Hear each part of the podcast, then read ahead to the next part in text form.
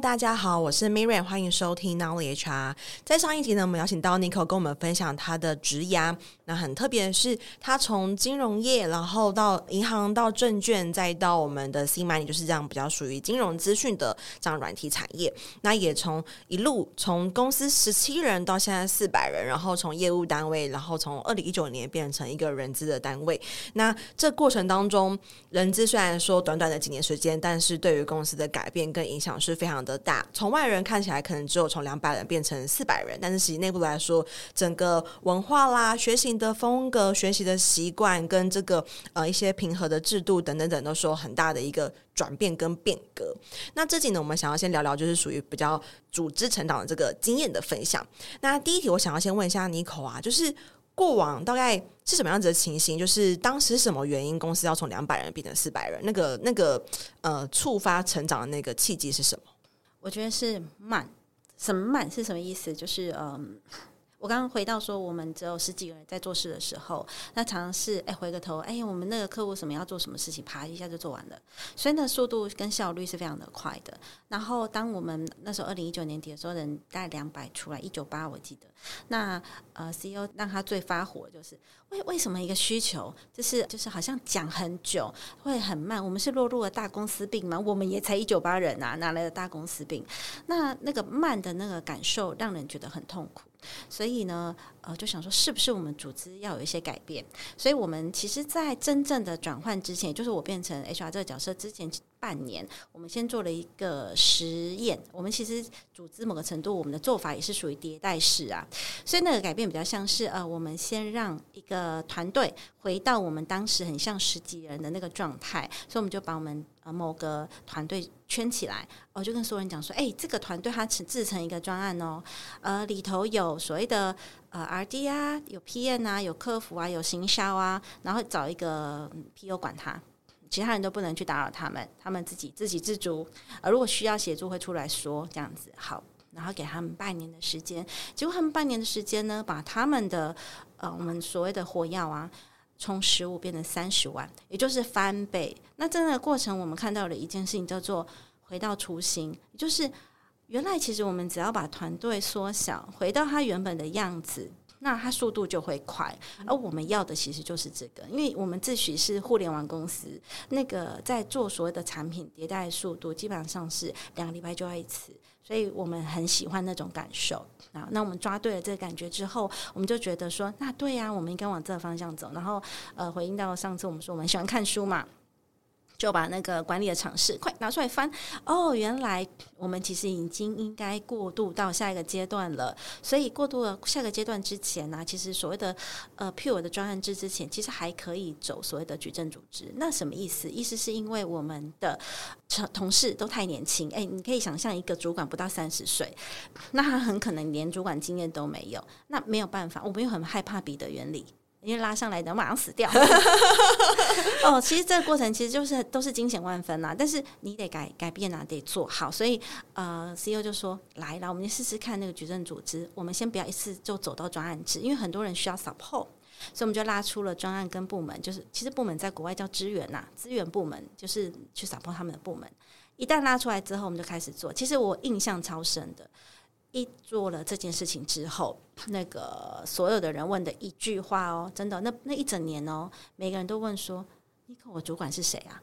问号，为什么？因为他有双主管，就是他出现了所谓的部门主管，也出现了所谓的专案主管。那大家都搞不清楚，那你可不可以告诉我专案我的主管到底是谁？所以我们就开始发展说，呃，你要知道你的直接主管是谁，然后部门主管就是你的娘家。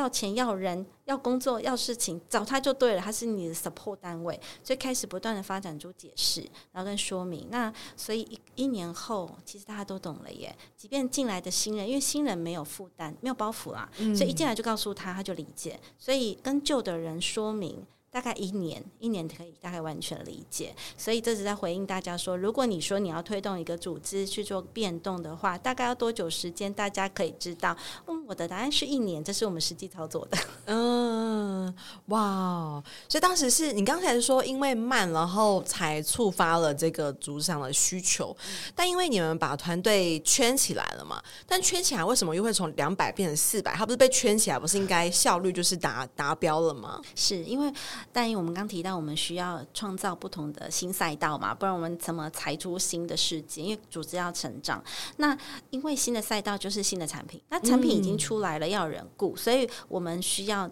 招募大量的新血，那这个时候刚好后来碰到疫情，对吧？对对对，二零年，对对对，真的很酷啊！我只是觉得说，第一次做人资，然后第一次要面临线上报道，我的天哪！我都没看到这个人，这个人就要报道。其实，即便是我的团队 member 也是哦，他们来到公司第一件事就是说：“嗨，网友你好。”对，所以回应刚刚的问题哦，为什么需要把两百变四百？原因是因为我们要呃，我们的产品线其实很多没有。人去增长它，所以我们在把产品线扩张的过程，所以方向对了，所以我们就把它圈好之后，开始找人，然后把它。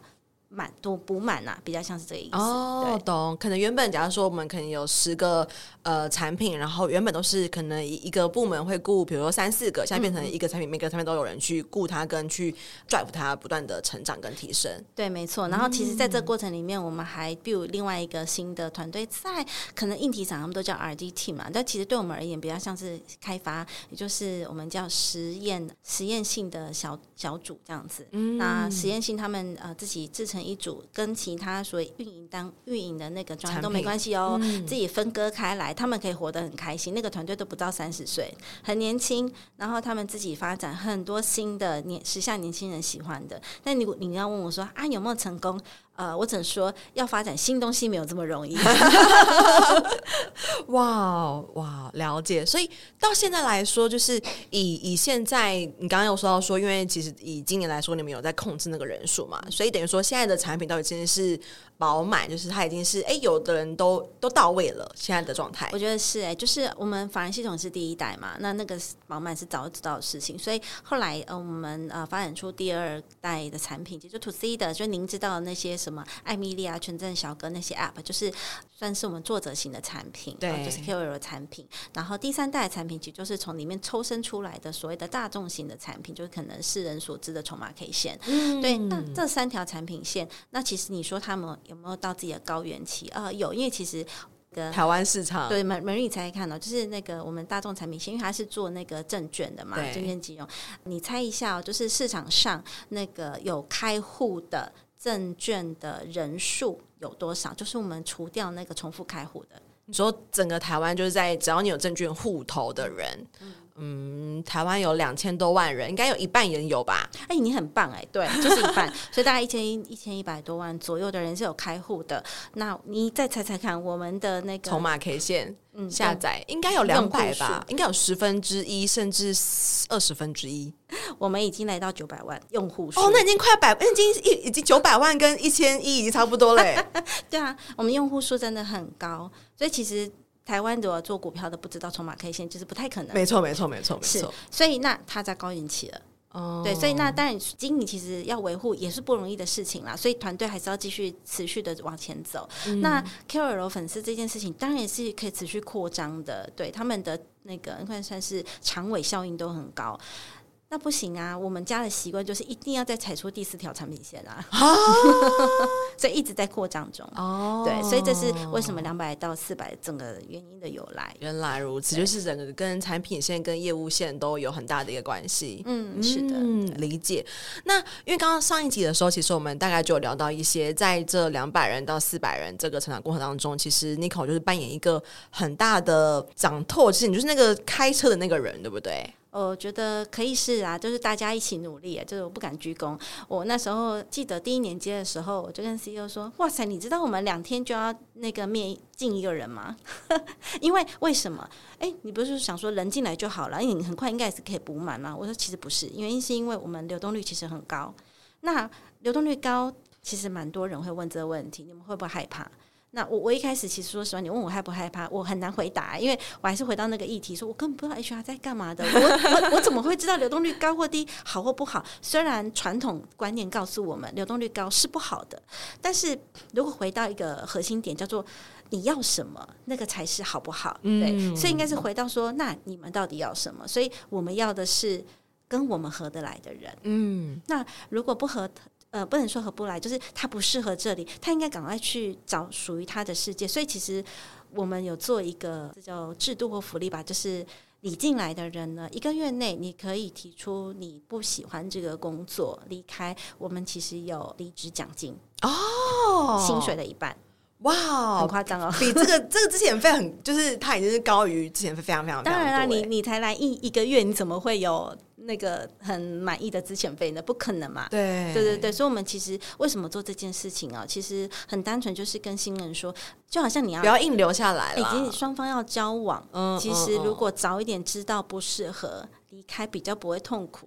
哇，这个很新颖，这个 idea 从哪边来？这个离职奖金？哎、欸，我觉得我忘了，因为不知道是那个 Netflix 还是哪一个。总总之我，我我们看了很多书，是对安娜很多书，就是我们翻来用，觉得还不错，就拿来用。哦，哇，然后 CEO 也批了这个制度，其实是他建议的。哇，因为因为他其实会建议我们觉得很棒啊，对，是就做。然后我有印象，就是有离职的人有曾经跟我说，我我觉得你们这个制度很棒，哎，我我就说我也觉得，嗯、因为真的留下来，真的真的，因为其实你真的叫做你痛苦我也痛苦。就跟男女交往一样，嗯，所以哎、欸，男女交往也要弄个离职奖、分手奖金，哇，太特别了，理理解理解理解。所以其实像刚才要说，你等于是这个主场过程当中开车的这个人，然后回应到刚才其实 Nico 提到离职率这件事情，其实这也是我觉得软体业是很难避免的，因为工程师真的是挖角竞争太太激烈了，嗯、所以我都会跟我的客户是跟我的呃学员们说，我们不能够防止他们离职，我们。只能够防止，就是他们能够在他们每天来上班的时候都是有产值的。嗯，对，就是他们，我们都知道他们，你就是你买一台机器，它六个月一定会坏掉。嗯，那我们不能够防止它不坏掉，嗯、我们只能够在过程当中，我们好好的去使用它，然后就是让它能够做到它正确应该要做到的事情。嗯，对。所以回到主场这一块，就是如果你是扮演那个开车的人，等于你每天都要工作到。三点就是 every day 吗？当时 也是没有到 every day 啊，但是一个礼拜三天应该算很多吧。哇，那假日可以好好的休息吗？在睡觉啊，哦、对，是这是家家里不满的来源。哇，那当时其实这样子的话，举例来说，哎、欸，你们当时决定，像可能你们决定要改成矩阵式，嗯、那你们有做哪些事情啊？会会需要先像我自己过去的习惯，对，就是也是自己就是。瞎子摸象的习惯，就是我也可能会先跟呃部门主管一个一个一个说，那说完之后再跟主管部门的一个会议说，然后最后再到主管部门去跟部门说，最后 ending 才会是全公司不答。嗯、那你们当时是怎么去做这样的变革？因为我觉得像你刚刚说到，哎，我从我的主管是谁，大家都很问号，这是一个很。嗯很未知跟心理安全感很焦虑的一个就是阶段呢，所以当时你们的行动会是什么样子呢？我觉得你说的很对哦，就是其实你虽然你刚刚说你这是瞎子摸象，我们也是，所以我们其实也是啊、呃，跟主管说，因为我们今一直以来都有一个习惯哦，就是每个礼拜一定要开主管会议，然后大家就在那个场合做沟通，所以在那个场合下跟所有人说，哎，我们要做什么事情了，然后你们先知道，那回去跟你们同事说，那我们会开大会。就是呃，就类似年终会那种群体的会议，然后在会议上跟所有人讲说，哎，这是什么呀？然后呃，是不是你可以理解？我不知道。那我们开了一个评，就是比较像是问卷回馈单嘛，就是我有话要说，哦，那你不知道的话，你就在那边跟我说，因为也给你匿名。那哎，其实说到匿名这件事情，我个人觉得又好气又好笑，因为呢。一旦匿名，同事就会问一些五花八门的问题，甚至讲话都没礼貌了。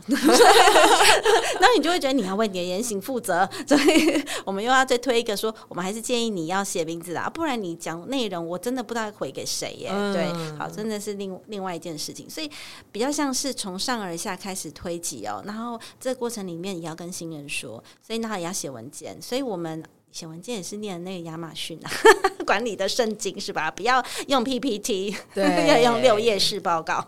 对，所以其实在这过程里面，就也要养成写文件的习惯，嗯、然后宣传给所有人。然后虽然你还是会得到一个答案是，哦哦，他没看，对，很正常。是，然后所以我后来得到另外另外一个比较重的经验，其实就是没关系，你就是一直说，一直说，说说到他们。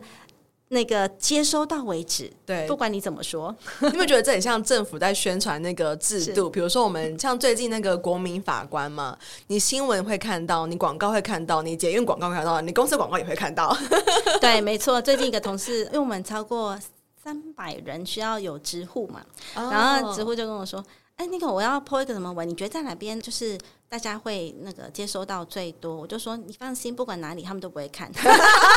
但是但是我但我就说，但是 每个地方都要播，对对对对。然后你要去宣传，就是你你就是得做这些事情，久而久之他们会接收到。嗯，对，就是至少你你会一直重复被看到，然后是别人跟你说，嗯、你就是他们就才会知道。对对对，所以才回应到刚刚讲说，你放心，这件事这个过程要一年，因为其实，在过呃这过程里面有一些小小沮丧，因为我。刚做嘛，我哪知道？所以在这个好像应该是半年内吧，就刚做半年内，同事就还会问说什么那个 PO 是什么？那个 专案主管是谁？啊，我的主管是谁？那那个沮丧就会来自哇塞，我讲了半天，你有没有在听？呃，但久了我就想说，考习惯了啦，对，人就这样，嗯、没关系，我再说一次。对，那你们当时会有哪些管道？比如说 email，那你们还会用哪些不同的管道去跟内部做沟通？有哎、欸，但我觉得这是经验。我所以经验指的是说有某一种错误的经验，就是你为了。特助，因为我们还有特助，特助也是跟我一样，就是做了十几年，他玩我半年而已。然后就会想说，嗯，我们一定要赶快让很多地方让曝光这样子，所以有 email 啊，我记得那时候用 Teams。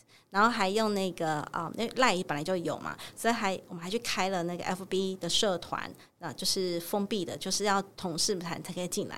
后来我就跟那个特助说：“哦，特助，你知道开越多管道，维护要越多。”没错，没错，你这是想忙死？跟招募是一样的意思。对，我说你这是想忙死谁呢？我说不行不行，后来就开始做收容，就我就。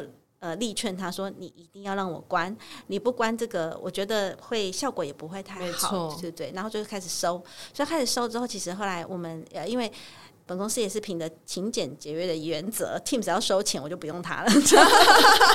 我们其实是 Google 体系的啊，所以后来就回到 Chat 啊，然后回到 Email 上，然后我们自建 Blog。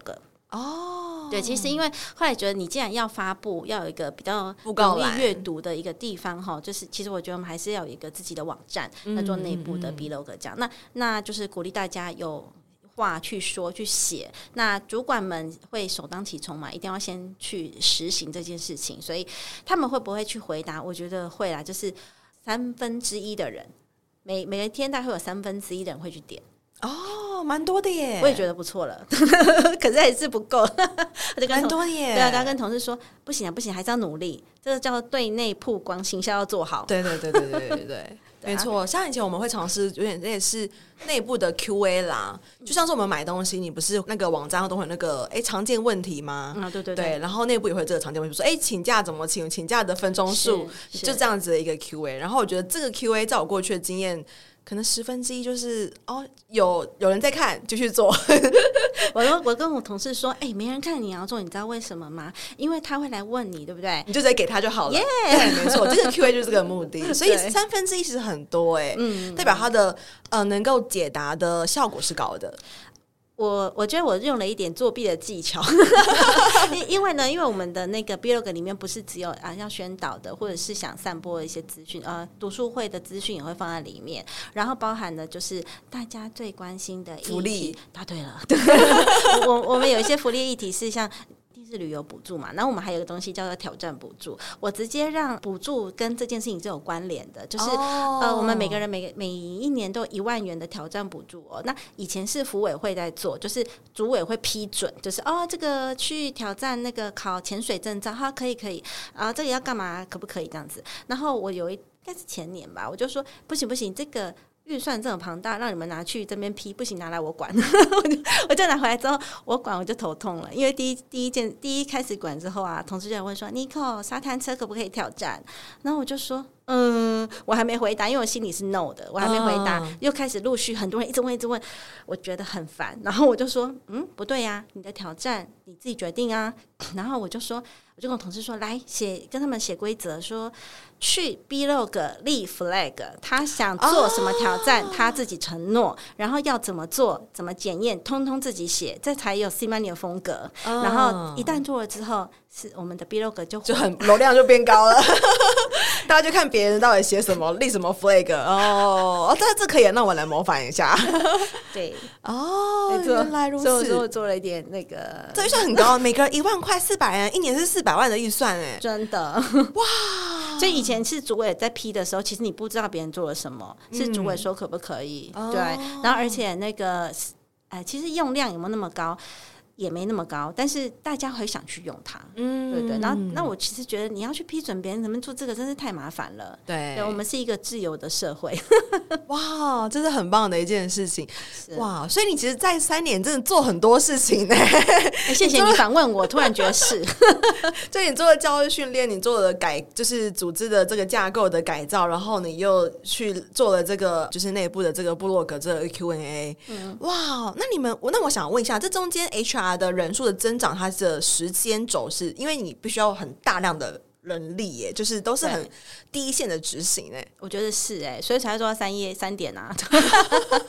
那我我其实很感谢同事帮忙了，就我刚刚一开始说，我一开始就需要一个就是会 SQL VBA 的人来帮忙嘛。那那个内部的数据用部的主管很 support，我就直接给了我一个人。那但是这个人因为他不是 HR，就我可以。呃，协助他可以协助我啦，我指挥他做事。然后后来我自己去募，呃，我我其实我不会演呢，我不募有经验的人。然后原因是因为我们我是说我们公司比较奇怪，真的是奇怪，就是有经验的人来，他很可能死得更快，就是不习惯，哦、对，会不习惯。所以我就想说，那这样怎么办？我还是要帮手啊，我就去募实习生。所以我就开始募所谓的呃四四年级要毕业的那种、嗯、呃实习生，然后我也觉得我在从他们身上学习，因为他们是对这有兴趣，然后他我都让他们跟我说。那你们做人资你会什么？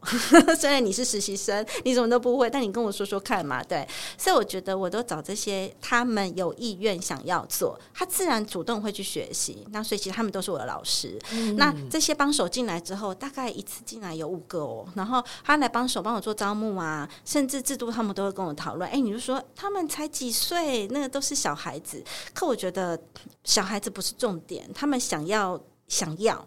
就是重点，然后我能带给他们叫经验，所以在那个过程中碰出的火花，我觉得超棒的。对，然后所以我从里面选人，选适合跟我们长期发展的人，我把他们转正，所以有五个啊，就会被我转成转正三个。哇，所以我是这样选人。那刚才说有经验的 HR 进来都会 fail 的原因是有什么样的发现吗？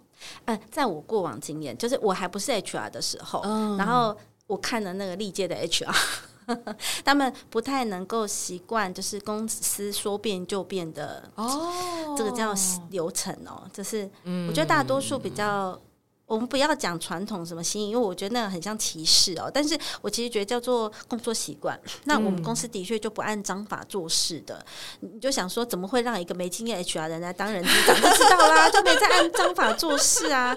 那那那表示什么？那表示是其实希望是以公司为导向去做一些事情。嗯、那那这样子。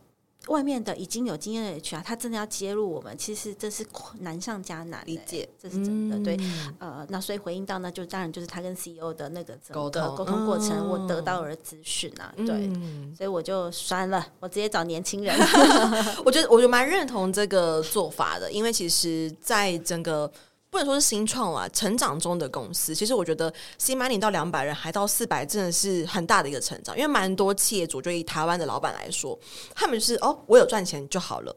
他们其实不一定会去在，因为你像你们做研发，这都是一个沉没成本，嗯，对，所以蛮蛮少企业会有这样子的一个决定。那我觉得只要是成长中的公司，它一定都会是一直变的，因为你如果你没有变，你你没办法，疫情呢是你什么样子，他没办法看到一个成效，你就一定会做到一个转换，这是很很很一定的一个过程。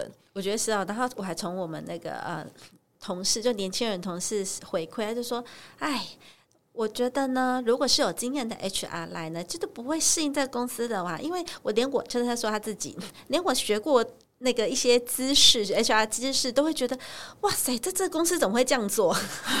有非常多就是让他冒冷汗的事情。嗯，对啊，所以其实我我们呃，你说打破体制，就根本是在打破所有是这那个 人事的一个状态。真的，真的，对。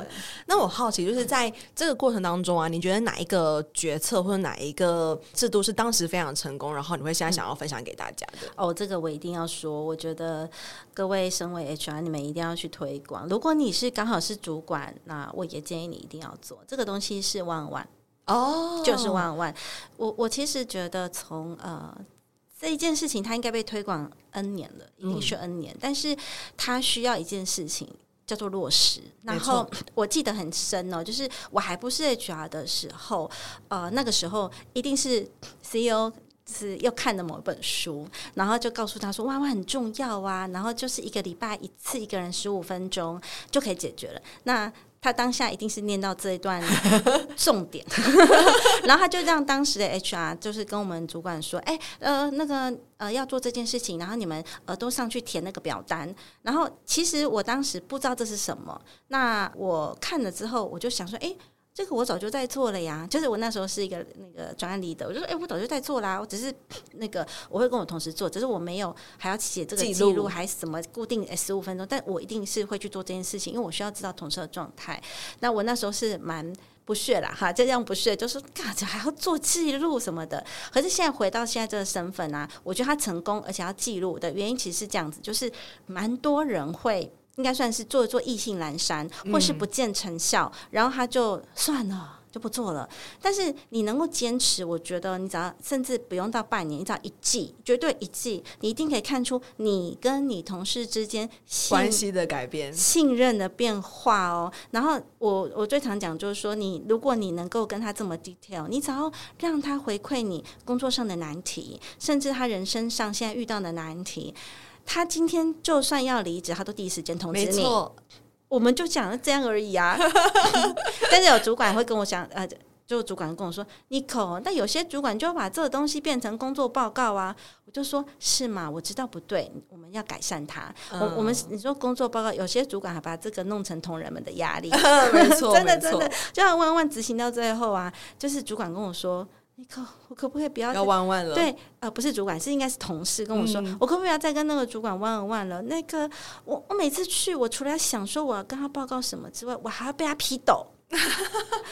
哇哦！然后我就说，我觉得是主管的问题，我们应该要请这个主管好好的学习什么叫倾听。没错，哎、欸，我必须先说，这完全没有事前跟 Nico 套好招，就是我完全没有意料到你会讲这件事情。是，那我刚为什么狂点头？是因为我第一次当了 HR 呃 BP 的时候，我当时就推了呃万万，然后把它取名叫做建言麦克风，嗯、就是这个麦克风是拿在同仁手上。嗯，对。那当时其实有一本书，我忘记叫什么书，他就在教万万的一本书，嗯、然后里面有很多的一些范本，呃、嗯，就是沟通的范本、时间呐、啊，然后应该是谁去 booking 时间，然后 booking 的会议室这些等等之类的。那我我我蛮认同一定要玩玩，因为在整个沟通当中，其实主管如何去，应该说我，我我像我常常会跟我的身边朋友们分享，你们不要期待主管会去领导你，主管下班，主管工作做完，他就会去划虾皮。划脸书，他不会去想说，哎、欸，你要如何去，就是把你变得更好。对，所以台湾的主管觉得，其实是大家都是领年薪水的，没有人会有，even 他是主管，他的因为他要多领五千块，他也不会想到要去扣取你。对，所以当时是我像我在我那时候公司做，就是我们有一个万万的制度，规定主管你一定要去，就是要填表格，然后要记录你的时间，你也不能超过半个小时。但是偏偏每超过半小时就是执行长，执行长就都谈一个半小时，就是都远远不能谈，就是那个要标准的时间里面。对，然后确实哎，就是真的看到，以及是哎。他们谈那个记录，那个记录的内容，那个时间的限制，或者说主管的自我反思，因为当时我跟他们表格是你观察到的对方跟你自己的自自我成长，一定会有改变。嗯，对对对对对，所以我觉得这真的是很棒的一件事情。那你真的，你三年真的推了很多东西耶！哎，谢谢。欸、我最后真的要再强调一下，我觉得哈，就所有的管理技巧，你通通都忘记。你只要记得弯弯就可以了，嗯，真的真的，你只要这样子做好，你的管理就是你团队百分之五十会成长，嗯，对认同，就是一定要知道，就是就是当做你的小孩，像刚才我们在就是开始录之前，我们也常说，哎、欸，就是带小孩跟带部属其实是一样的，就是你要去看他，然后关心他，是。对，因为其实台湾真的有很多主管不是没有去落实，而是就是你做完工作啊，你做完简报，哦，还有半小时下班，哦，好，来逛一下虾皮，逛一下就是旅就是旅展啊什么之类的，就是人之常情。对，所以我觉得只需要改变这一小小的东西，其实对你的部署改变就会影响非常非常大。这真的真的，我非常推崇。嗯，感谢 Nico 的分享。那最后啊，我想要问一下，就是如果以不是人资主管来说，像其实你是一个很幕僚的位置嘛？那如果一般的人资工作者是人资的一般的执行的人资伙伴、人资专员的话，当公司真的面临到我们要从两百人到四百人，公司面临到我们要去做很多的制度，我们要导很多的新的尝试变革的时候。到底一般的 entry level 的执行的 HR，我们可以给组织什么样子的支持？这里有点难的，我没有想过哎，就是比较像是如果我站在我同仁的角度啦，他们应该要怎么做？嗯。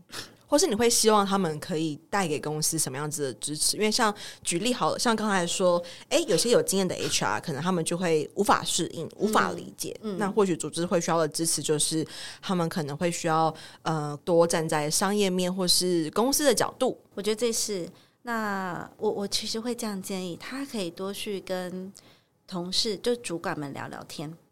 因为这样子，他可以第一线的去，就是去吸收第一线在想什么，民情探测。我觉得是。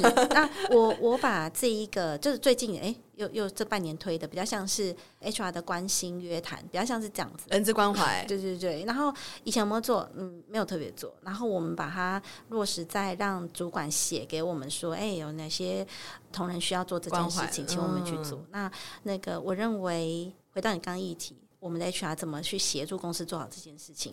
我觉得你只要有意愿想要做，你一定都做得到。可是你担心的应该是我怎么能够做得到？所以你可以去访查跟去理解大家缺什么。嗯，当你收集，就好像我们做个专案一样，客户需求是什么？当你去收完了回来之后，你就会知道你要做什么。嗯、对啊，这时候我要推崇另外一个管理手段，就叫 OKR。因为，因为其实我在每一年最会问我同事的是你要做什么。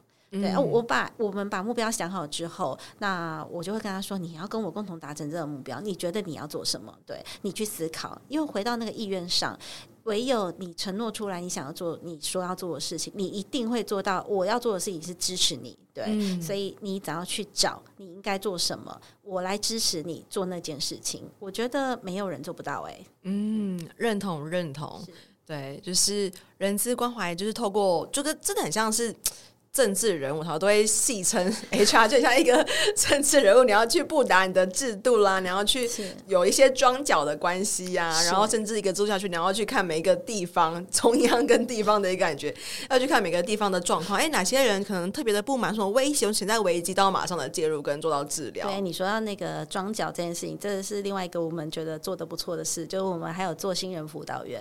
哦，这是这是什么？就是因为我们刚刚说，我们大概有呃四百人，然后我们有三十个主管。对不对？每十个人一个主管，这意意思就每十个人一个团队，所以我们就在每个团队里面拉一个人，让他当所谓的新人辅导员。嗯、凡是有新人来，他三个月内要主动的去关心他、关爱他，甚至他来的第一天，他要去接待他。哇，对啊，所以这是我都跟我们的 HR 同事说。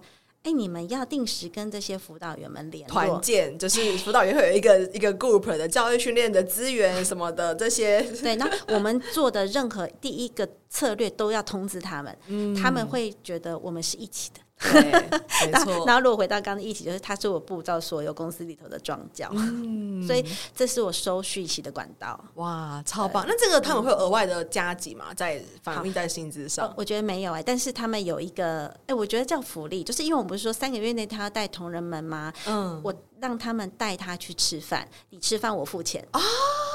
任何吗？有一个预算啦，哦、对，但每一个人有一千二。哦，对，然后就就你你，然后当然了，人就会说，我们可以去吃龙虾大餐吗？我就说，你吃龙虾大餐，你就不要坐这个位置。我是要你分批分量去执行这件事情的，对，就是跟他们开玩笑。所以他们其实他们被选任出来都是自愿的，所以嗯，我们要求是自愿，就好像福委如果不自愿，他已经干不下去，所以新人辅导员也要自愿，他才能做得下去。哇，很棒的一个制度分享。我觉得这两年，像一开始就是我看到 Nico 的背景，我想。说，哎，这个业务，因为通常我们 HR 听到就是业务高管或是什么高管、空降人主管，都会觉得怕怕的。会觉得说，哎，会不会就是无法做到很呃很人员工的事情？嗯、但我觉得其实今天这集完全颠覆我自己原本的想 象。对，就是 n i k o 其实非常站在人的角度、人力资源的角度，甚至你很呃了解就是员工的需求，嗯、然后你的很多制度其实都是非常有效果，不管是。其实我觉得，虽然说看看书是呃很直接的，但是我觉得在实务上或者在过去经验当中，并不是每一个主管他看书都能够理解这个对员工的用处是什么，嗯、或对公司的用处是什么。嗯、所以我觉得这两集对我来说收获非常多。嗯，谢谢你，感谢 Nico 的分享。那我们一样，像我们上一集有提到，Nico 他正在寻觅他的接班人，所以如果你有兴趣的话，也欢迎可以就是主动跟我们，就是我们会放那个应征的链接，然后可以主动做自我推荐的动作。那我们下期见喽，拜拜。谢谢，拜拜。这堂招募漏斗不只是课程，也是一套诊断招募绩效的工具。它将成为你的小百科。每当遇到征才困境时，你可以在这堂课当中找到解决方法。初入人资领域，不晓得如何展现你的招募能力吗？你有招募时效与绩效压力，想要找方法来让你喘口气吗？不晓得如何诊断招募困境，找不到突破点，想了解更多业界的新做法吗？不用花上万元请顾问，这堂课程让你轻松获得数据分析能力，自行诊断招募困境。有一色模板让你马上带入工作应用，有课堂作业，透过实际演练，实际发现你的问题。有真人咨询，解惑你的学习盲点。有课后认证，肯定你的学习成果，带你迈向加薪之路。人小白、资深人资工作者、设置是、公司管理阶层，都可以通过这堂招募漏斗课程，放大你的人资价值。不再单凭感觉解释，可以借由数据撑腰，顺利与主管、老板沟通。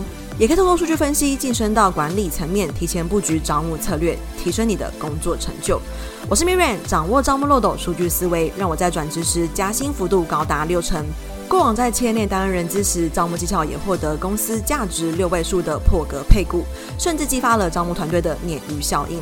我现在是一位人资讲师，也是一位做好企业的人资顾问，辅导将近二十多家的企业，招募技巧都大有改善。主动应征履量增加了百分之四十，到谈率高于百分之八十五，报道率甚至突破百分之九十五。我在二零二一年开设了第一堂招募漏斗的课程，至今已经累积了一千名的学员，课程获得将近四点八颗星的好评，众多学员因为招募漏斗成功加薪。经过两年的时间淬炼，收集了学员的学习问题与反馈。二零二三年，我大幅更新了招募漏斗课程，将内容全面升级。如果你是人资工作者，想要突破真才困境，大声的证明自己，或是想要提升工作能力，往 HRBP 迈进，那你千万不能错过这堂课程。